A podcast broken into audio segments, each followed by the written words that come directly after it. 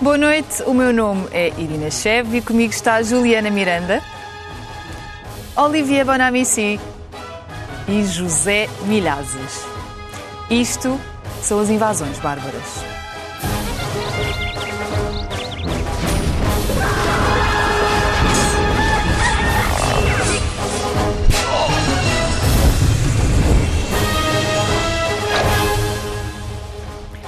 Sejam bem-vindos ao primeiro episódio da terceira temporada do Invasões Bárbaras, que também está em podcast. Tivemos umas férias prolongadas, mas já estamos de regresso. No painel temos três jornalistas. Juliana Miranda, do Brasil, está em Portugal desde 2014, trabalha sobretudo temas internacionais. Juliana, bem-vinda ao Invasões. Obrigada.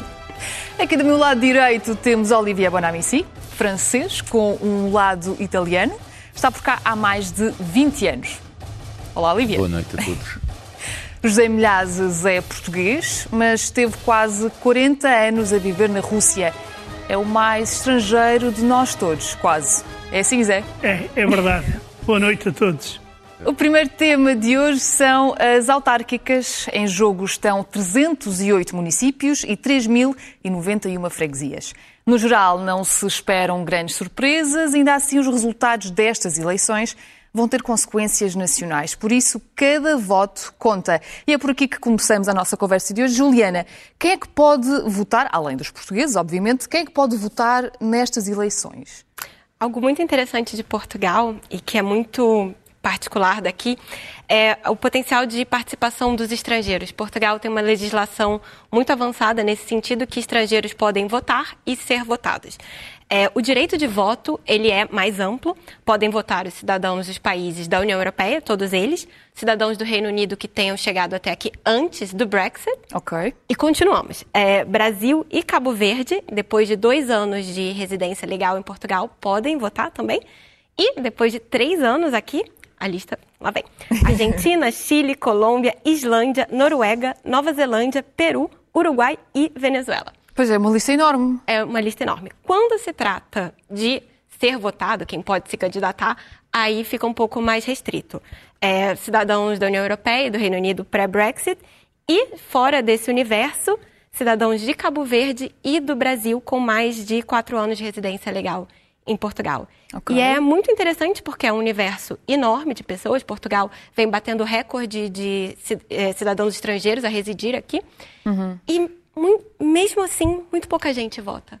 É, as últimas estimativas mostram que em Lisboa, do, do total de pessoas que têm direito a se recensear, que estão aptas, só 3% efetivamente tinham pedido direito, porque ao contrário do cidadão português que tem um recenseamento automático, o estrangeiro tem de ir até a junta de freguesia e dizer, olha, eu quero votar okay. e apresentar isso. É, nessas últimas eleições houve uma campanha oficial para tentar atrair os imigrantes okay. e dizer, olha, nós temos esse direito e mesmo assim, muito pouca gente comparece. Acho que é interessante que é um ponto bom para a integração e também é muito salutar para a política autárquica. Mas é mesmo porque as pessoas não sabem, não é? Porque calculo que não seja uma coisa assim muito fácil, apesar de eles lá estar a tentar integrar as pessoas, muitas provavelmente não sabem. Então, por exemplo, só para esclarecer, imagina que eu tenho uh, um tio ucraniano cá a morar que não é nacionalizado enquanto português. Ele pode votar? Não pode, como não é pode, fora da União Europeia, não pode. fora da União Europeia. Se ele não tiver a nacionalidade portuguesa, não pode. Okay. Mas no caso de você ter um outro tio alemão aqui, okay. aí esse seu tio pode. Ok, muito bem. Por exemplo, o Olivier, o nosso querido Olivier, sempre se pôde candidatar... E vou, e vou. É ah, vais candidatar em Almada? Ah, à Câmara, da, à Câmara a... Almada? Ah, este próximo eu já vou. Oh, meu Deus. Não descapo, Uma revelação em primeira mão. É verdade, não, não Como, como, como não nada à espera. Ou, ou já tens o partido político? Independente, claro. Ah, claro! Achas que alguém agarra claro. este homem e olha para é ele? É óbvio. Olivia, mas agora, voltando aqui, voltando aqui ao tema que Sim, interessa. Um, portanto, uh, tu, enquanto cidadão francês, vamos imaginar que não tens nacionalidade portuguesa, podes candidatar-te à Câmara Municipal de Almada, como Posso. a Juliana acabou de explicar. Claro. Mas um português que esteja em França não se pode candidatar às câmaras municipais, não. é assim?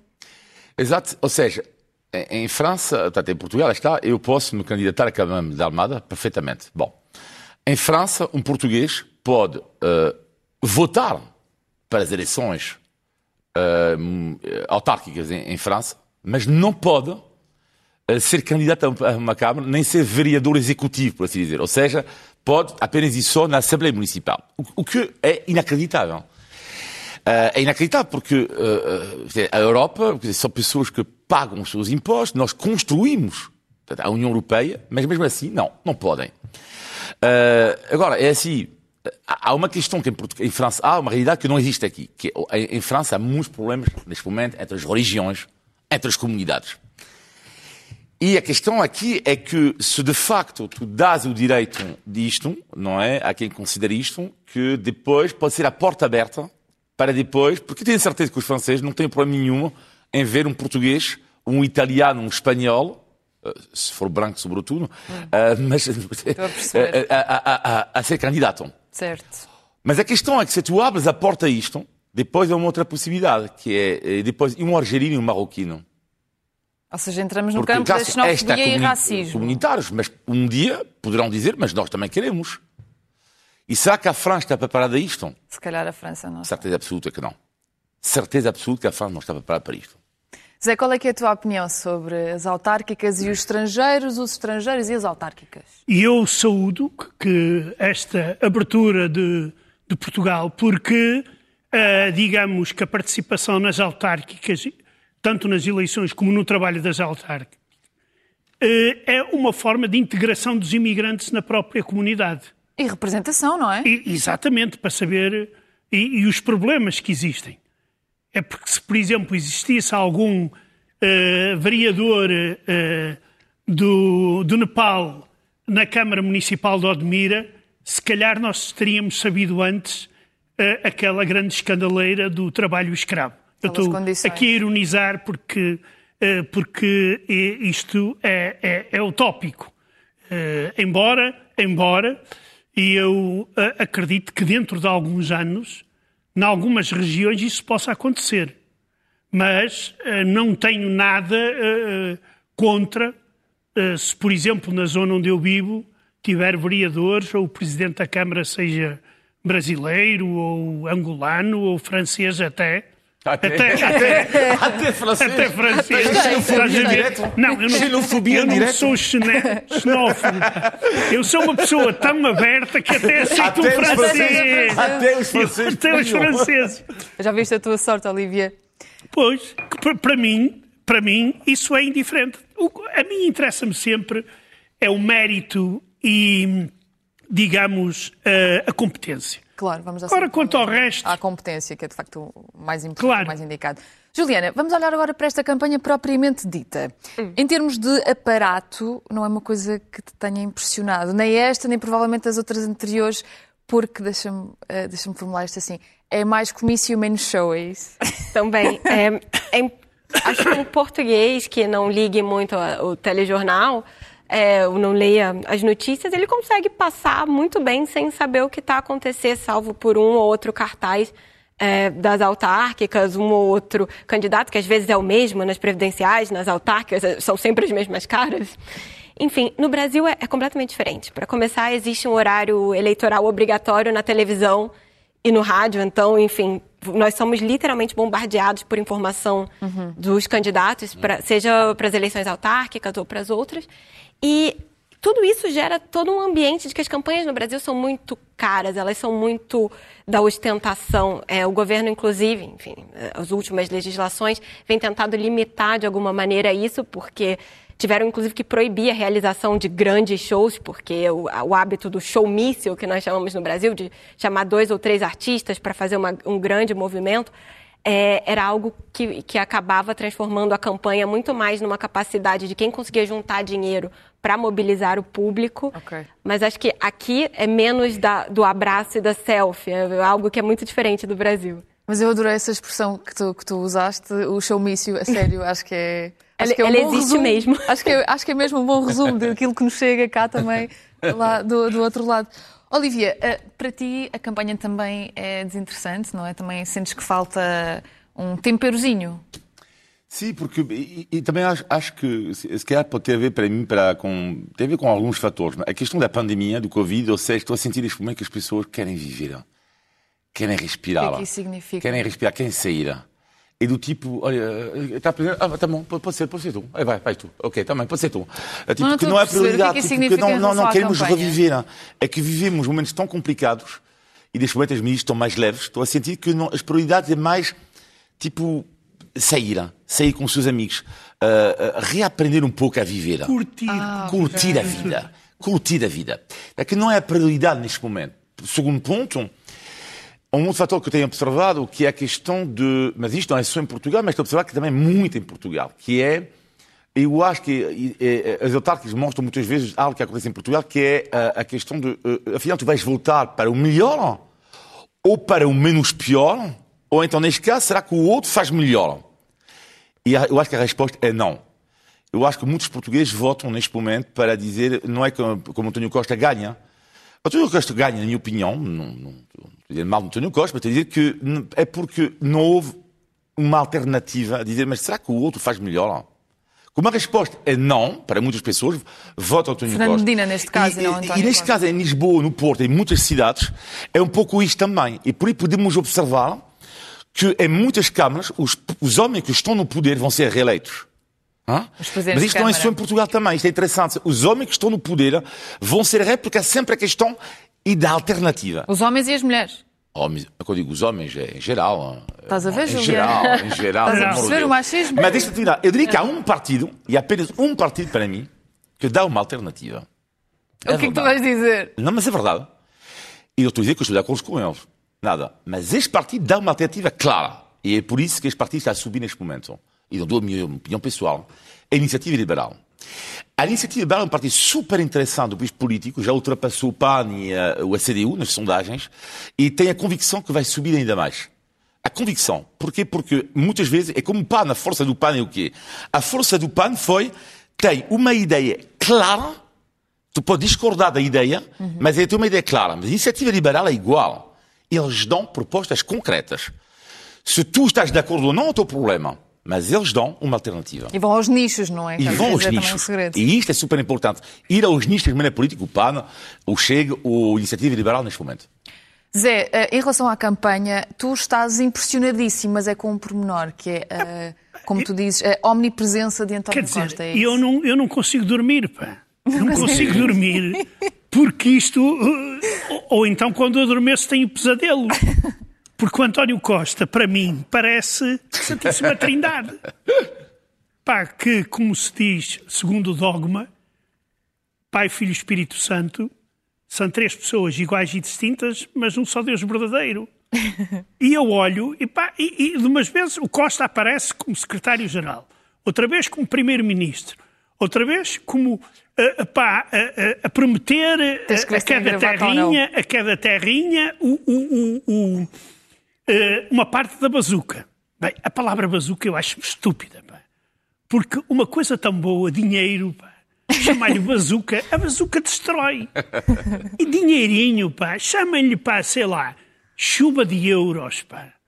Chama-lhe eh, eh, paraquedas, paraquedas eh, eh, de- de- de- com diamantes, pá, uma coisa lírica, pá, os poetas podiam... Agora, bazuca. Pá, a bazuca, tu disparas a bazuca, destróis. Mas o que é que tu lamentas António, no António Hã? Costa? É Pá, que- eu lamento, é que eu não sei quem é o homem. Estou confuso. Porque o homem, o homem está numa campanha autárquica para ganhar votos e câmaras para o partido dele, a desempenhar outros papéis que não devia. De chefe de um governo, em tempo de pandemia, eh, e secretário-geral do PS. Não se pode misturar tudo. Deve haver uma certa eh, separação. E onde ele não vai, pimba, bazuca. Logo. Pá, isto aqui vai dar os fundos europeus. E depois tens aquela frase de um senhor que tem um apelido brilhante que diz que Portugal até ganhou com, com o Covid-19.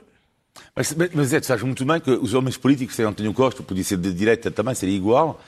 Seja, sabemos muito bem que eh, quando um homem político é popular, e António Costa ganhou as eleições, não é?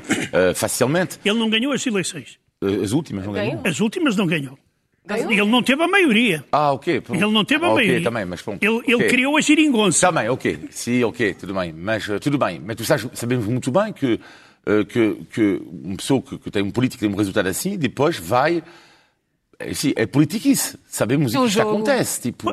Pronto, mas é politiquice, é isso que sim, eu estou sim, a dizer. Sim, mas não é surpreendente. Mas, não é... mas em Portugal, não? eu penso, em Portugal, daquilo que eu conheço, eu penso que esta campanha é a campanha que mais sofre por causa disto.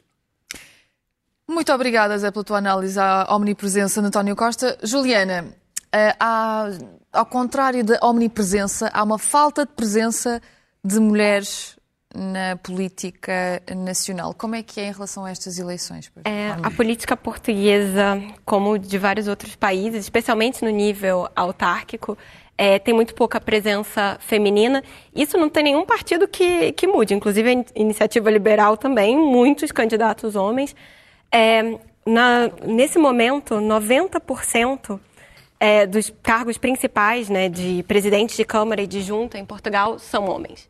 É, as mulheres ocupam mais cargos de vereadoras, porque, enfim, tem menos, acaba tendo menos visibilidade, elas são, de uma certa maneira, empurradas para o sistema para isso. E é, e é muito complicado você ter uma parcela significativa da população que que não participa. E é muito. Hum. É, Olivier muito, disse muito do, desses homens políticos são assim. E as mulheres políticas? Como é que elas seriam? Nós, infelizmente, não, não, não sabemos isso, porque como é que se quer criar lideranças nacionais se elas não surgem uhum. na base. E é um grande problema a falta de oxigenação na política. E quando não se tem uma parte. Portugal tem mais mulheres do que homens, a população em geral. Exatamente. As mulheres são mais escolarizadas. É, como é que é elas é tudo não. Mais. É tudo mais, mais e mais mais exploradas. Mais exploradas. Então, assim, só, só, o salário, só o salário é menor. Esse salário em Portugal também é menor. Mas um exemplo do Brasil, só houve nas últimas, nós tivemos eleições municipais no ano passado e só houve uma mulher eleita como prefeita, que é a nossa presidente da Câmara, numa capital. Então, dos 26 estados brasileiros, só tem uma mulher que é a prefeita de Palmas, no Tocantins. Uhum. Então, assim, isso mostra como não é um problema português somente, mas, assim, é um país da União Europeia que poderia fomentar, e existem mulheres muito capacitadas em Portugal, que, de repente, é havendo a possibilidade delas existirem enquanto lideranças locais, elas têm um potencial enorme de, de repente, mudar a maneira como é feita a política num nível autárquico de, enfim, daqui a alguns anos. Claro, lá só tem a ver com a própria representatividade da população, não é? Olivia, hum, tu queres, estás expectante para saber o resultado do, do, Chega nestas eleições? Sim, eu acho que vai ser, vai ver, vai ser, eh, as notas eleitorais dão uma certa indicação, não é? Muitas vezes. E, e o do Chega vai ser super interessante, porque fez um resultado extraordinário nas, nas presidenciais, e vamos ver se o Chega consegue, ao nível local, confirmar isto. Uh, e quando o André Ventura diz que ele está à espera de um resultado de 5 a 10%, é óbvio que do, do tal 5, uh, porque ele sabe muito bem que muitas vezes um partido de extrema-direita, a nível das eleições municipais, consegue resultados inferiores porque o Chega até a data vive apenas, vive muito da figura de André Ventura.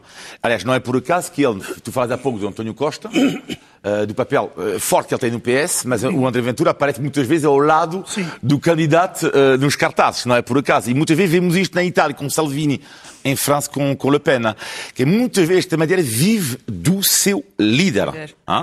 E isso vai ser interessante. Ver ao nível local como é que o Chega vai conseguir isso? Porque, de facto, uh, uh, eu vi isto em França, a Frente Nacional, que hoje já não se chama Frente Nacional de Le Pen, mas na altura começou a descolar para cima quando conseguiu ter as suas redes. É muito importante, e sabemos no PS, no PSD, no PCP, ter as suas redes nas aldeias, uh, ver tudo isto. E o Chega não tem. Neste momento não tem. Uh, e eles estão a tentar fazer. É isso, vai ser interessante ver se eles conseguem ou não. Porque se eles não conseguirem, será muito complicado depois, ao nível nacional, manter este resultado. Agora, se ele tiver um resultado, mesmo considerem o se tiver um resultado de 5 a 6%, já não seria nada mal para o Chega, porque seria já o início uh, lá está, desta questão a nível local, não é? Para conseguir, não é? Uh, uh, ter alguns deputados e para ter depois, sobretudo para eles que eles precisam, é ter absolutamente outras figuras que André Ventura. Que é o mesmo problema que tem o PCP, que é o PCP é Jerónimo e mais ou menos assim. João Ferreira. Sim, mas é, é, o bloco de esquerda não. O PS nem se fala, o PSD nem se fala. Mas o Chega vive demasiado neste momento uh, uh, uh, por causa, através da André Ventura. Certo. Zé, tu queres falar ainda das listas do, do Bloco de Esquerda? Uh, queria falar por uma simples razão. Uh, é que a mim impressiona-me um bocado ver em listas de partidos políticos, e neste caso do Bloco de Esquerda já não é a primeira vez, porque nas anteriores também apareceram, uh, ex-terroristas que foram condenados por terem assassinado pessoas, incluindo crianças, foram para a prisão, não cumpriram a pena toda porque foram amnistiados e agora aparecem nas listas do Bloco de Esquerda. Claro que me podem dizer a mim, ah e tal, ele já foi, essas pessoas já foram uh, castigadas, já estiveram na cadeia, por isso podem ser cidadãos comuns. E eu digo não, porque ainda nestas eleições, um tal Goberno Lopes, que é um, era um dos grandes dirigentes da, das FP 25 de Abril, que participou eh, em atos terroristas, candidata-se e volta a dizer que não se arrepende por aquilo que fez. Mas o que é que isso nos diz? Tu defendes que, que essas pessoas não, nunca se deveriam candidatar ou que deveriam ser os líderes dos próprios partidos a, a, a Claro que deveriam ser os líderes decisões. dos próprios partidos. Se é que esses partidos têm líderes inteligentes. Claro que o Bloco de Esquerda diz logo: não, nós somos contra a violência e, e, e, num, num regime democrático. E eu até queria acreditar, mas meter personagens destas na lista ah, desculpem lá, eh, eh, eu acho completamente imoral. Porque se fosse uma pessoa que pelo menos estivesse arrependido, mostrasse arrependimento, dissesse, pá, foi uma fase da vida e aconteceu e não sei quando, eu ainda pensava duas vezes. Agora, pessoas que vêm dizer que eu faria o mesmo agora, outra vez, matava uma criança de quatro meses ou dezenas de pessoas como eles mataram, já não falo para os bancos, saltar bancos e isso. E essas pessoas continuam a ser candidatos. Isso a mim deixa-me fortemente indignado. É um assunto bastante sensível, diria eu. Agora, eh, eu vou mudar radicalmente de assunto, eh, porque o Olivier trouxe-nos uma surpresa. Só para contextualizar, todas as semanas uma das pessoas que está neste painel vai trazer uma surpresa para cima da mesa. E desta vez é o Olivier, com a nossa querida Sandra, que está aqui a ajudar, a nossa produtora. O Olivier traz-nos uma surpresa que é, é o quê? Conta lá, Olivier. O palco é todo teu. é assim, é uma coisa que, que eu adoro. nunca pensava ter isto na minha vida na televisão, admito, nunca. Nem uma coisa nós. que eu adoro em Portugal, que eu adoro, é que são as multi-opções, sabe como nos carros, eu não ligo nada aos carros, mas é carros que têm multi-opções. Há uma coisa que adoro em Portugal, as multi-opções nas tascas. Adoro. Em termos de bebidas. E primeiro, o vinho. Eu acho que cada, cada jarro corresponde à minha integração em Portugal. Pela primeira vez. Ok, portanto, tu vais explicar-nos a tua integração em Portugal conforme o jarro Claro, que porque em França não existe, Ah, de forma nós não geral. vamos beber. Hã? Nós não vamos beber. Não, Ah, não. Eu só tenho um copo. Eu é que vou. Então, ah, que- porque em França, tudo isto para dizer que em França não há cultura do jarro, não é? Pode haver algumas regiões, mas não existe a cultura do jarro. E um dia vou numa tasca, primeiro vou em Portugal uma tasca, oh, e descubro o, o que é que é um jarro. Que é extraordinário. Já é extraordinário. É de uma beleza para já, é magnífico. Ah, mas é bem que é magnífico. Então, o E é jarro... feito à medida. É medida, oi. Exato. E então, o primeiro jarro, a primeira integração é o jarro de vinho natural. Isto após descobrir isto numa semana. E depois, passados seis meses, estou no verão a comer uma sardinha assada e descubro, algo que não acontece em França, que existe também o jarro, mas tu podes pedir o jarro de vinho fresco. Claro, de vinho tinto fresquinho. 40 graus, uma sardinha assada, vinho fresco. É o segundo ponto de integração. O terceiro ponto de integração, isto aconteceu-me, isto, o orgulho, há um ano atrás, numa tasca, desculpe que amigos meus que diziam, ó oh, chefe, desculpa, olha, uma- meia-meia. O que é que é uma meia-meia, caramba? Então, meia-meia é a mistura de meio natural com meio fresco. Terceira opção. E a, e a quarta opção, que eu nunca provei, que vou provar hoje, recusei-me até a dar provar isto, recusei-me. Para mim é complicado, não é? Com vinho misturar. É, portanto, o processo de integração, que é o vinho natural, não é? Misturado com uma gasosa, às vezes chama-se traçado. Tu já bebeste isso na tua vida? Tinta de verão, pode ser? Uh, oh, às vezes há pessoas que bebem isto no Ah, inverno. até no Admito que- inverno bebem. Admito que eu nunca provei isto. Nunca provaste. festas. Não, nunca. Eu, eu a seguir então vou-te dar mais uma receita. E que tal, Olivia? Oh, valha-me Deus. Totalmente integrado. Vamos dizer que a produtora escolheu um vinho também bastante rasco. é que é terrível. E só para terminar, uma coisa que eu adoro é o café. Para terminar, depois do jarro, eu nunca vi um país onde tem tantas opções. Café, café simples, bica, curto ou longo. Botar quer um café pingado, quer uma meia de leite, um galão, um café sem princípio, um batanado. Garoto, carioca, uma italiana. Ou então um café com cheirinho. Sabe, eu é? nunca vi isto. E só para baralhar as pessoas Sabe, às vezes é? das tascas, eu digo, boa tarde, eu quero um café sem princípio, abatanado. E lá o homem fica todo baralhado. Pois. Olha, eu só te queria então fazer uma, uma sugestão. É da próxima vez que fores à tasca, pede um penalti. O penalti O que é, é que é, é, é- é direto, não é? O penalti é Não, direto. não, é não, é não, um não, penalti? não. É Agora, eh, agora te- eu, eu deixo, vai- vais ver e pede um Conta penalti. lá, Zé, o que é que é o um é é? penalti? Nós também Na não minha sabemos. terra, um penalti é um copo de meio copo de vinho, vi- vinho tinto com Coca-Cola. Ah. Nossa, por quê? Ok. Ou seja, é como, é como esta, mas com Coca-Cola. Ah, com Coca-Cola. Exatamente. Uau, Uau. isso soa ainda mais estranho do que isso tudo. Juliana, o teu comentário, por favor, este nível, aos níveis de integração do nosso. Enfim, eu achei uma barbaridade. Invasões bárbaras. Oh, Juliana, estás no, estás no programa ideal. Ah, enfim, eu, eu- eu lamento se eu estiver ofendendo a cultura de Tasca que acha normal fazer isso com vinho, mas não, não é, mas tudo bem. Eu sou de um país em que nós temos muito mais o hábito de tomar cerveja à refeição do que o vinho. O vinho é uma coisa que normalmente é mais caro no Brasil, tem uns impostos absurdos, então, em geral, nós deixamos para uma ocasião onde nós não vamos assassiná-lo dessa maneira. Juliana, Estragar o vinho. Tem que- Tens que provar e depois, te garanto. Obrigada. A Juliana está cheia de vontade. Vamos seguir o programa, copos à parte, vamos para a segunda parte do programa, a que vai servir para nos conhecerem um pouco melhor. Vamos falar sobre as nossas primeiras impressões, a quando da chegada a Portugal, vamos dizer se essas impressões se alteraram ou não e se no fundo nos sentimos portugueses ou não. Eu posso começar.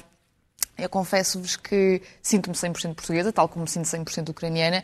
E uma das coisas que me fez imensa confusão quando eu cheguei, no início dos anos 2000, ah, foi que eu, eu era criança, então para combinar uma saída com, com os amigos, para brincar com, com as minhas amigas, tinha que ser, Olivia, para de beber, por favor, aqui ao lado, porque a- a- as tuas caras estão- estão-me a dar vontade de rir. Se é mau, não bebas. Não, mas eu estava a rir porque é mesmo, é mesmo terrível. É que é mesmo. Então, só para terminar muito rapidamente a minha história. Quando eu cheguei, quando eu cheguei, eh, lembro-me de que era muito difícil combinar coisas com as outras crianças. Porquê?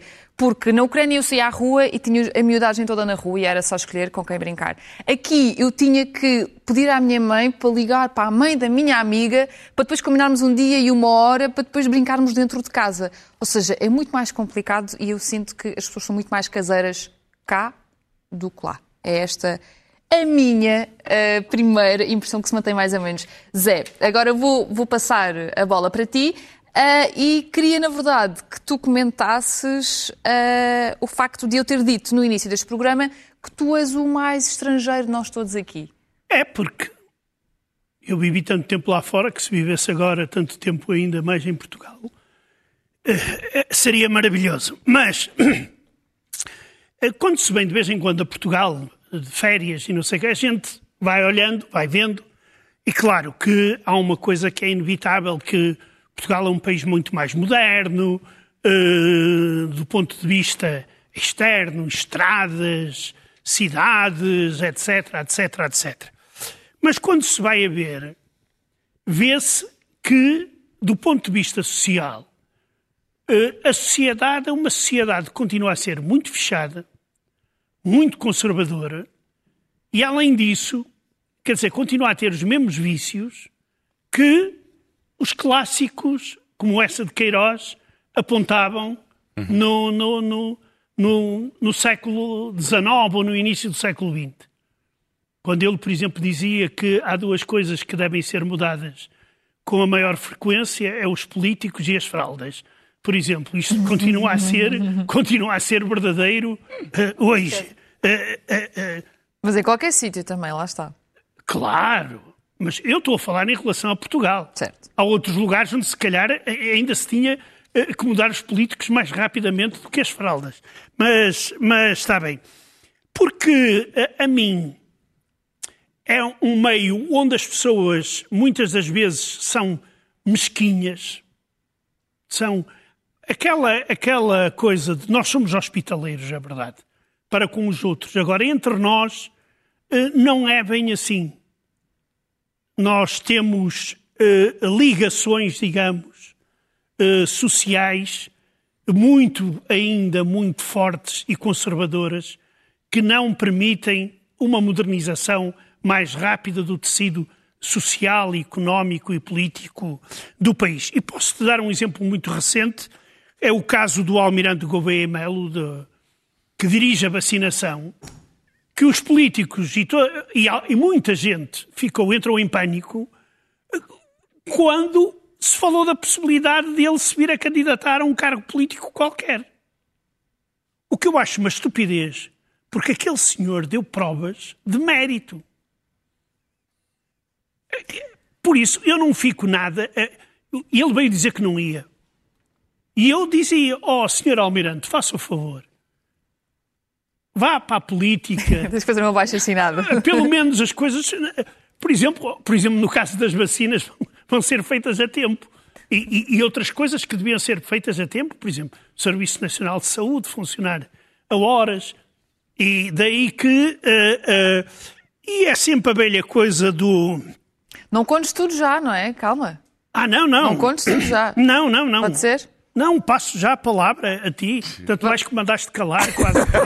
quase o quê? Não, nada disso eu, alguma vez. Juliana, queria que, por favor, contasses tu um bocadinho uh, a tua chegada, que nos contasses a nós um bocadinho a tua chegada cá. Ah um ah. bocadinho de contexto, pode ser? Ah, ok. Eu tenho família portuguesa, nunca foi estranho para mim, mas eu comecei a vir muito a Portugal de férias, porque eu tenho uma grande amiga portuguesa que eu conheci no Brasil e eu já vinha muito para cá, enfim, passar férias. E um belo dia eu ganhei uma bolsa de estudos, eu podia escolher vários lugares do mundo. Eu falei, ah, eu gosto muito de Portugal, vou passar um ano a fazer um mestrado em Portugal e nunca consegui ir embora. Isso foi em 2014.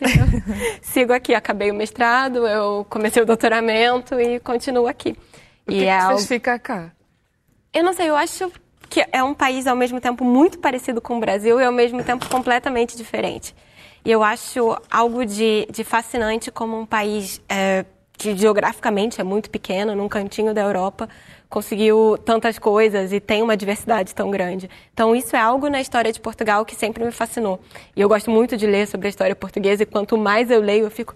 Nossa, é inacreditável. Por exemplo, um, um, a família real que fugiu daqui, ou, enfim, deslocou a capital, como, quando, como as pessoas gostam de dizer, que não estava fugindo de Napoleão. Na verdade, foi algo muito planejado a ida para o Brasil. Mas a verdade é que nós tivemos monarcas europeus vivendo numa colônia que teve que ser às pressas, é, enfim, de algum jeito promovida a Reino Unido para não passar essa vergonha. Então eu acho fantástico isso desenrascar dos portugueses, que me lembra muito o Brasil. Desenrascar Sim. do Brasil. O desenrascado também é aqui o nosso Olivier, que já está cá, está cá desde sempre, não é? Quase também. Há 20 e 20. Já ninguém sabe. Sim, ninguém já ninguém está a contar. Importa, já ninguém está a contar. E também pouco importa. Conta-nos lá também as tuas histórias da chegada. Não, eu diria que, que, que, que, eu fui uma criança perturbada, não é? Ainda hoje. e os meus avós me disseram, Olivier, uh, Olivier, eu disse que quero um bilhete de avião, porque apaixonei-me por um português, quero um bilhete de avião. E eles disseram, pá, é a última vez, mas uh, vai ser uma bilhete de avião pago, uma ida sem volta. Mas mesmo, a sério, e, de facto, nunca voltei. Uh, admito que respeitei. Ou seja, volto de férias agora, mas era ida sem volta. Portanto, não ida e volta, tipo ida tal de novembro, dezembro, de regresso. Era, só aceitavam pagar uma ida para se livrar de mim. Uh, e cheguei aqui e de facto não tinha um tostão e então o, o, o, a história inacreditável que aconteceu é que uh, a minha namorada, uh, na altura, nós não tínhamos dinheiro para, para alugar um apartamento e ela, ela, tem um primo que é cego. E então ele diz-me: pá, só uma possibilidade para ti é dormir com os cegos. Dormir com os cegos? Mas eu não, mas não sei falar português, tipo, nem nada. Tipo...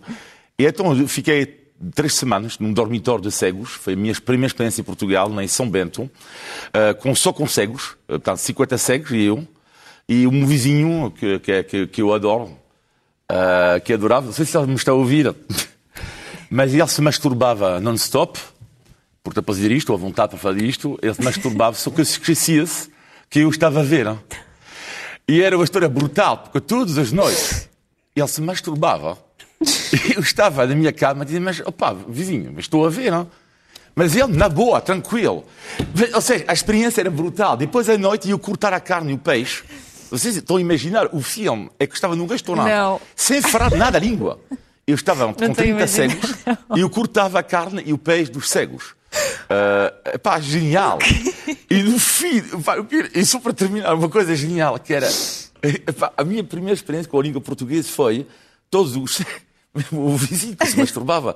E ele ouvia, ele ouvia, eh, ouviam as rádios, os jogos de futebol, portanto, um na TSF, outro na Antena 1, outro na Renascença, mas eu não, não, não percebia nada. Então, um estava a ouvir aos berros. A bola, o Rui Costa, o Rui Costa, o Esfigo, o Rui Costa, o outro, a Renascença, o Esfigo, a Renascença. E depois, eram todas as rádios ali, e dizia, o que é que é este mundo? Ou seja, foram três semanas de imersão total, extraordinários. E Sem dúvida. Foi, uma, foi uma experiência de vida que nunca, vou, nunca me vou esquecer. E, e agora nenhum de E nós pessoas vai esquecer fantásticas. dessa, Pois, dessa pois. tua experiência Não, é de que lá, vida. como costumam dizer que em terra de cegos quem tem um olho é rei, O rei extraordinário. quem tem dois. Que queres que eu diga? É verdade. Zé, mas agora conta-nos tu, por favor, eh, as coisas que tu mais gostaste. Quando já, já reclamaste Pá, bastante. e as agora coisas que eu mais gostei, claro, foi eh, melhorar um pouco o meu nível de, de, de vida, no sentido. De, a qualidade de vida. Foi, por exemplo, eh, ter mais tempo para eh, fazer algumas visitas a lugares em Portugal que eu não conhecia e que acho absolutamente extraordinários. E continua a haver ainda lugares onde eu não fui, eh, começam a ser cada vez menos, mas ainda há coisas absolutamente belíssimas e que devem ser vistas eh, por, eh, por qualquer português. A- comida e a bebida é, eh, é também, eh, digamos, um ponto importante, embora eh, isso aconteça principalmente às pessoas que podem comer e beber tudo, eh, porque eh, esse é um dos nossos, também uma das nossas, uma das nossas riquezas. E depois, claro, é também estar mais perto dos filhos, aparecem os netos, estás perto dos netos e não estás a falar pelos, com os filhos ou com os netos pela internet, estás a falar com eles em, em carne e osso. Portanto, é uma coisa mesmo super, super pessoal, não é? É, eu, eu acho que é, é fantástica, quer dizer, eu, eu, eu acho que foi é que me distraí na Rússia. Distraí-me na Rússia, mas não foi por nada por causa de mulheres, não pensem nisso. Não, foi só pelo jornalismo. Só, só pelo jornalismo. A SIC é culpada, pá, por exemplo, de eu ter lá ficado tantos anos.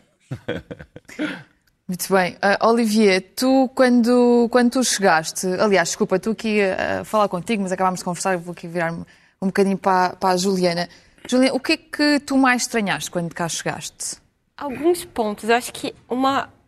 Vindo do Brasil, descobri que os portugueses não gostam muito da palavra você. Foi algo fascinante. A língua. É, é- é a minha língua materna e mesmo assim. é- e, e principalmente a ginástica linguística que os portugueses fazem para não usar a palavra você. Tipo, precisam é, se referir. é, Estão, alguém está a conversar comigo e fala na terceira pessoa. A menina quer isso? Ah, e eu ficava, mas que menina? Não, é, é uma construção que não existe no Brasil. E então, alguém que está a falar comigo, mas a Juliana quer isso? É- Era algo que, que eu, eu levei muito tempo para entender por que existia isso e foi algo que. Enfim. E acho que o quanto dos os portugueses conhecem do Brasil. Eu não sei se são anos de telenovela, de tudo, porque mesmo as subcelebridades mais obscuras do Brasil são conhecidas aqui.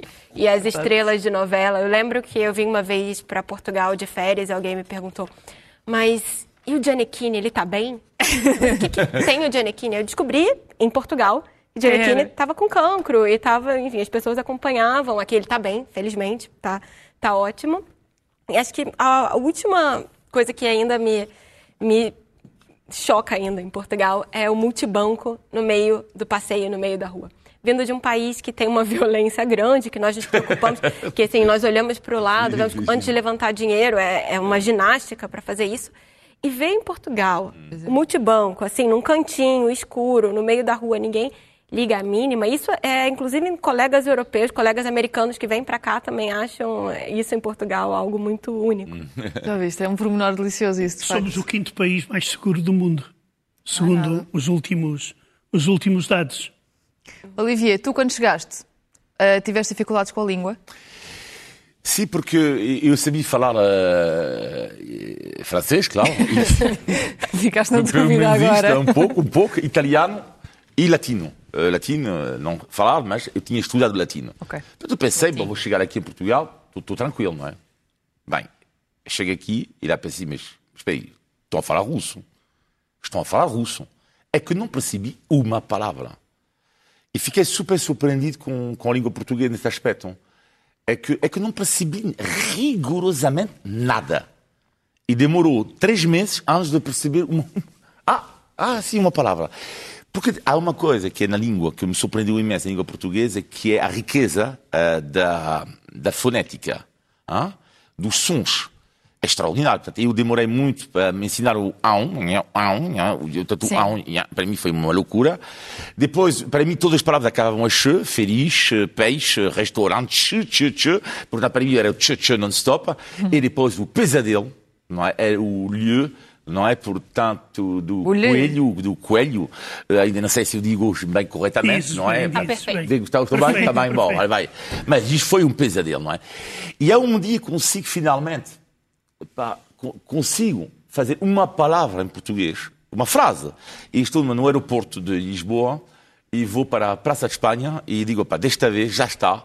Após três meses, vou finalmente dizer uma coisa. E digo ao taxista, mas digo, pá, sobretudo, digo, rapidamente, porque já tive ouvido falar que havia alguns taxistas, não todos, alguns que davam aqueles passeios, sabes? Pois. Enganavam, Lisboa, todos. sim. Sobretudo, digo, tu vais ao essencial, tu dizes Praça de Espanha rapidamente, Que é para ele não pensar que é é para estrangeiro. porque és estrangeiro, não é? E lá, o erro. Eu digo com o sotaque francês, boa tarde. Traçado espanhol. Ui, Dei três voltas em Lisboa. Pois, ninguém Dei percebeu. três não é? voltas Querias que Lisboa. ninguém. E depois, só para terminar, a língua portuguesa, que para mim é super complicado, é que pêssego. Mas, tipo, mas demorei não sei quanto tempo antes de perceber que não era pêssego, mas pêssego. Mas tem... Câmara. Então, e não, tem- ca- e não tem camara. Não, porque não, mas em francês não existe isto, é aquela coisa de tipo pêssego. Mas é engraçado porque o português do Brasil é muito mais fácil para os estrangeiros, não é? Toda a gente, toda a gente diz isso, que é muito mais Sim, simples. sim, a fonética brasileira é mais, Que é muito mais, mais, meiga. E vocês não tiveram dificuldades a aprender o português? Zé, quanto lá eu- tiveste dificuldades? Pá, eu não me lembro. Eu, eu, eu, eu- eu não me lembro. Na escola era um aluno bom. Eh, Por isso não tive, não tive grandes problemas. Mas tinhas saudades de ouvir o português à tua volta? Opa, claro que isso tem sempre eh, saudades de quando falas português, tanto mais eh, eh, ficas espantado, mas isso aconteceu várias vezes, quando vais para no centro de Moscovo e no meio de uma multidão te aparece alguém a falar português ou brasileiro. e claro que é- é uma alegria imensa, pá, tu mesmo naquela altura em que eram muito poucos estrangeiros na União Soviética, ah, era- havia sempre um pretexto de perguntar então você é português e não sei quando. Alguns viravam a cara porque estavam lá eh, clandestinamente e não sei quanto e, e pronto. Mas eh, saudades, eh, tinha muitas, muitas, muitas saudades do, do, do- da, da, da minha língua. Ainda bem que a consegui conservar, eh, porque eh, há muita gente que não, Vai para Não fora e consegue. esquece. eh, eh, consegui passá-lo aos meus filhos também, quando eles, eles depois vieram para Portugal, foi um, um processo mais, mais fácil, mas saudade sente-se muito. Por muito bom que seja o, o, Estar o país fora. e por muito bem que seja, eh, digamos, muito atraente que seja eh, eh, a profissão e tudo isso, chegas a certos momentos e Já queres "Ah, pá, voltar." É verdade. Eu sinto Eu mesmo aí quando, sou um quando bocado- vou de férias para algum sítio, eu sinto mesmo em relação a Portugal. Sim. É pá- Juliana, vou-te fazer uma pergunta que eu, eu gosto muito de fazer esta pergunta, que é, já te sentes portuguesa? Ah, um pouco sim. Tecnicamente eu sou portuguesa. Enfim, eu tenho nacionalidade portuguesa. Eu não conto como brasileira para as estatísticas, porque, enfim, se, se você é um brasileiro com nacionalidade portuguesa, você conta como português. É pena, não é? Aqui é, sub- subdimensiona um pouco a comunidade, inclusive. Mas, é, sim, eu, eu adoro é, as, similar, as semelhanças culturais e, enfim, gosto disso. Mas é muito interessante, porque apesar de eu ter família portuguesa, de eu ser fluente em português, é, de alguma maneira eu nunca sou percebida também 100% né, com como alguém português, apesar da nacionalidade, porque diferentemente do Olivier, se eu chego a algum lugar e eu digo bom dia, as pessoas imediatamente sabem que eu sou brasileira, que eu nasci no Brasil. Claro. Também. Você dá bom dia, sabem que você não é daqui, mas não sabem exatamente de onde. Então não é Você tá dizer simplesmente que eu tenho ser. sotaque quando eu falo? Não, imagina, imagina. Vou- Não, não foi por isso que você deu três voltas em Lisboa. Não, mas é, é isso, é, é diferente a experiência de qualquer outro estrangeiro aqui do estrangeiro brasileiro. Então, acho que esse é um ponto que, que faz muita diferença. Eu sou sempre lembrada que, claro, eu sou brasileiro, o que é interessante, porque você está aqui, mas o seu sotaque é completamente português. Então, tecnicamente, nós duas nascemos em outro país, nós duas temos a nacionalidade portuguesa e ao mesmo tempo. É verdade. Eu Você sou- é eu sou percebida perce- como portuguesa e percebida eu nunca vou conseguir ser, porque eu não vou conseguir mudar meu sotaque nunca. Eu tô aqui há sete anos e meu sotaque continua carioca. Não, Mas há uma coisa muito importante, Juliana, que é eu acho que cada vez mais isso deixa de ser importante e cada vez mais eh, as pessoas já não valorizam tanto essas coisas. Pelo menos eu quero acreditar que aos poucos e poucos vamos mudando isso Ah, e cada sim. vez mais. Eu, as eu coisas- as quero, mas, por exemplo, mais, nas Olimpíadas aqui era uma discussão sobre quem é verdade- qual é a verdadeira medalha portuguesa. As pessoas constrangedoramente perguntando para o medalhista, mas sabe cantar o hino? Ah, isso é terrível. É isso é terrível, terrível. é, é- faz, é faz. difícil. é Isso aí, difícil. isso aí é uma discussão muito grande e interessante até. Muito até- interessante, é muito interessante mas eu agora vou, vou passar eh, aqui para o Pois. Olivier só para uma palavra muito breve em relação à disciplina dos portugueses, de forma muito disciplinada, e vou pedir para seres muito breve, por favor. Sim, eu acho que ao contrário do que os próprios portugueses acham, eh, são ultra, ultra disciplinados. Eh, e respeitam imensa hierarquia, eh, imenso. Claro que há pessoas que não respeitam, mas a polícia é uma figura aqui em Portugal que eu acho um pouco surreal. Até, eh, estou a falar da minha cultura francesa, não há muito desrespeito em França. Em Portugal, tudo o que é polícia, padre, militar, é uau. E a disciplina. Eu vejo filhos de autocarros, é uma loucura. Para quem vem de fora, quando cheguei a Portugal, eu era francês, ou seja, mal educado, eu entrava no meio, ou entrava, não sei o que mais, e depois as pessoas diziam, a fila. e depois a senha no supermercado, coisa extraordinária. Tem um país que tem senhas no supermercado, em Portugal, número Claro. 42, 44, nunca visto. Claro. E depois, extraordinário. É verdade. Também isto. Que há pessoas em Portugal que a disciplina, os jornalistas são igual, hein? admito. Mas é que o extraordinário em Portugal, quando uma pessoa faz a fila, sabe quem está atrás e quem está à frente. Ou seja, assim, aquele senhor na vacinação, quando fui vacinado, tipo, em França seria o caos, não é? Ninguém respeita ninguém lá. na- Mas isso não é um sinal de disciplina, por exemplo, as senhas. É o contrário. É que se não tiver senhas, é uma balbúrdia. Talvez. Mas, Não é mas da talvez. vacinação é extraordinária. A pessoa dizia, ah não, estou à frente, à frente falam de mim, estou à frente deste senhor grande e estou atrás desta senhora baixa. Não sei, ei, ou Mais seja, nada. observação Pois. da disciplina, mas é Pois. capaz, de- é isso é devido à falta de disciplina. Não, Estão não, não, não. Há muita disciplina em. Portugal e há muita disciplina nesta mesa porque nós estamos quase a chegar ao final do programa e temos que ir para a parte final, que é o Só Mais Uma Coisa, em que cada um de nós acrescenta uma informação extra porque queremos que os nossos espectadores e ouvintes fiquem o mais informados possível. Começo eu com boas notícias vindas de leste. Na Ucrânia, o poder e a influência dos oligarcas nos destinos do país podem estar a chegar ao fim. Foi aprovado o projeto de lei que, em primeiro lugar, define o que é que é um oligarca e, em segundo lugar, impõe-lhe várias restrições. Estes indivíduos vão deixar de poder patrocinar políticos ou de privatizar empresas estatais, por exemplo. O tema é bastante complexo, muito interessante, mas vamos ver o que é que acontece. Zé. Eh, Eu queria falar eh, de um caso que já se começa a tornar comum em termos internacionais. O Tribunal Europeu de Direitos Humanos considerou que a Rússia, ou melhor, os dirigentes russos, estão por trás do envenenamento deste senhor Alexander Litvinenko ex-agente dos serviços secretos uh, soviéticos e russos, e obrigou uh, a Rússia a pagar uh, 100 mil euros à viúva. Claro que a resposta de Moscou já se sabe qual foi. Uh, falando em palavras corretas, quer dizer, chamou os nomes todos ao Tribunal Europeu, não reconhece essa decisão e há um provérbio russo que, que os russos gostam muito de dizer, até o Putin gosta de dizer, vocês vão levar é com o buraco da rosca. Olivier? É uma bela iniciativa, é contra a linguagem centralista. Uh, vivo o Norte, caralho. É o Dicionário do Calão do Norte, de João Carlos Brito, lançado esta semana, acho eu, em Portugal. Uh, acho bonito uh, respeitar particularidades de cada região. e sobretudo esta bela região do Norte. E hoje vou tentar, através deste livro, dizer o seguinte: Hoje, seja um francês a falar do Calão do Norte, hein? vamos ver que vai dar. Hoje eu piquei o boi na SICA, ou seja, hoje trabalhei na SICA, e depois estará na hora de bater de choco, ou seja, de dormir.